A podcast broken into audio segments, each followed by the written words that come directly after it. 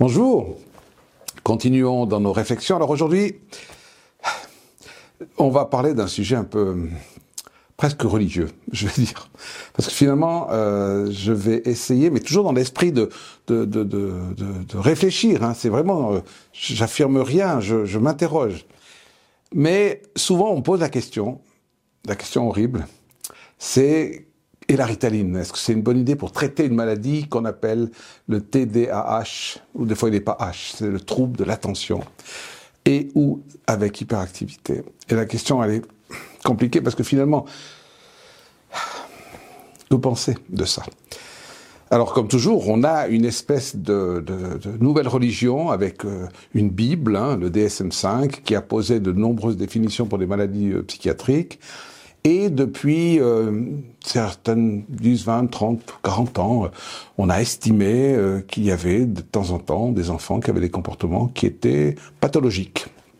Un enfant vivant, mais pathologique. Et ça pose des questions parce que plein de ces enfants sont traités avec un médicament qui s'appelle la ritaline.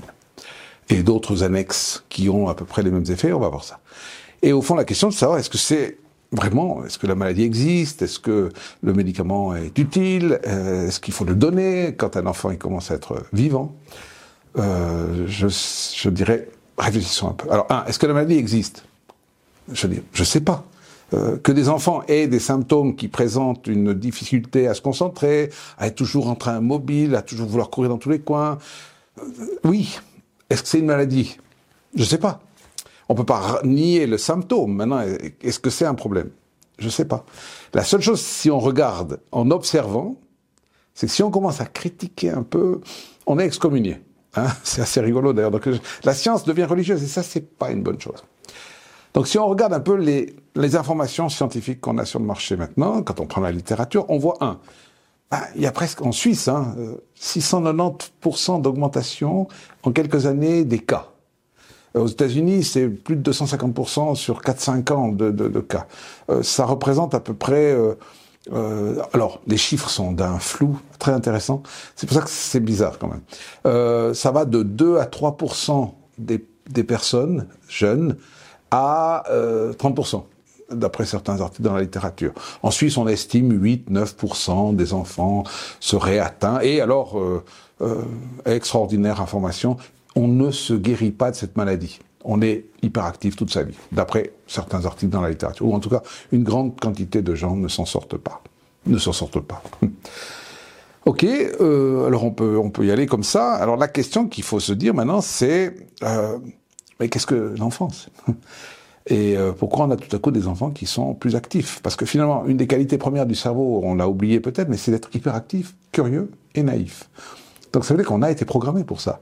Après, il y a un élément qu'on doit aussi considérer, c'est la relation que l'humain petit va avoir avec les autres humains autour de lui, qui ont, en principe, la mission de le calibrer, de le construire comme des, des, des tuteurs pour un arbre, de l'amener à grandir sans qu'il se disperse. Donc ça implique quelque chose d'assez compliqué.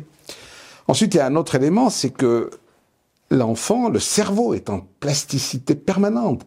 Donc le cerveau d'un être humain, c'est en permanence d'abord une interaction avec le monde pour apprendre, comprendre, euh, se souvenir. On a ce système de la récompense qui joue un rôle fondamental. Ensuite, c'est toujours avoir de nouvelles envies. Un cerveau limbique, c'est une espèce de d'enfant, de, comme toujours, qui, qui va dès qu'il voit quelque chose qu'il ne connaît pas. Et on est tous comme ça. Dès qu'on voit quelque chose qu'on n'est pas, on, a tendance à vouloir comprendre, regarder, essayer d'apprendre. Donc on est tout le temps un peu distrait. C'est naturel. Alors après, quand on est trop distrait, qu'est-ce qu'on doit faire? On prend un médicament. Alors, il y a la ritaline, qui est devenue de nouveau une espèce de déesse absolue qui règle tous les problèmes. On parle de la, du médicament de l'obéissance. C'est rigolo, hein? Et ça veut dire qu'au fond, quand quelqu'un est beaucoup trop actif, on lui donne la ritaline. Et quel est l'effet qu'on observe? Il est concentré. Maintenant, la ritaline, c'est quoi? Alors la ritaline, c'est une amphétamine. Euh, maintenant, quand on regarde comment fonctionne la ritaline, en fait, honnêtement, euh, je suis pas sûr qu'on sache vraiment. Euh, on estime qu'elle modulerait, modulerait hein, euh, l'activité de la dopamine et de l'adrénaline. Probablement qu'elle doit modifier aussi pas mal d'autres neurotransmetteurs. Et la question qui va se poser, c'est qu'au fond, on va, on va, on va, comment est-ce qu'on peut oser donner une telle médication à des cerveaux qui sont en travaux euh, Surtout que l'on est en train de voir que, d'abord, il y a d'autres façons d'apprendre aux enfants à grandir, en leur disant des fois un truc terrible, c'est non, ça t'as pas le droit de faire. Mais ça veut pas dire que c'est la faute des parents. Parce que aussi une autre chose, c'est que quand on commence à partir dans ce concept, il est malade, ah, c'est génial, ça veut dire qu'on pose une sorte de bouc émissaire. On dit voilà, euh, c'est pas moi qui fais faux, c'est pas lui qui fait faux, c'est une maladie. Mais on n'est pas tous, la vie c'est pas une maladie. Hein. Après, quand on regarde maintenant la littérature récente, on est en train d'observer un truc un peu bizarre, c'est que la construction du cerveau de l'adolescent l'amène ou de l'enfant l'amène à être un peu perdu dans ses vies, dans ses choix, dans, avec des distractions, et donc, il y a des protéines particulières dans le cerveau qui construisent ce cerveau d'adolescent qui va devenir adulte, et on est en train de découvrir qu'elles sont sensibles aux amphétamines. Or, la ritaline, c'est une amphétamine. De là à penser que c'est peut-être pas une bonne idée d'en donner, il n'y a qu'un pas que je pourrais imaginer qu'on pourrait faire.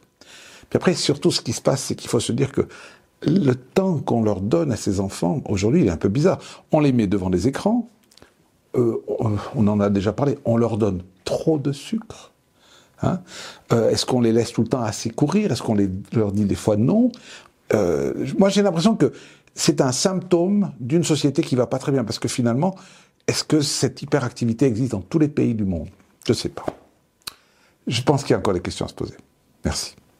Bonne semaine.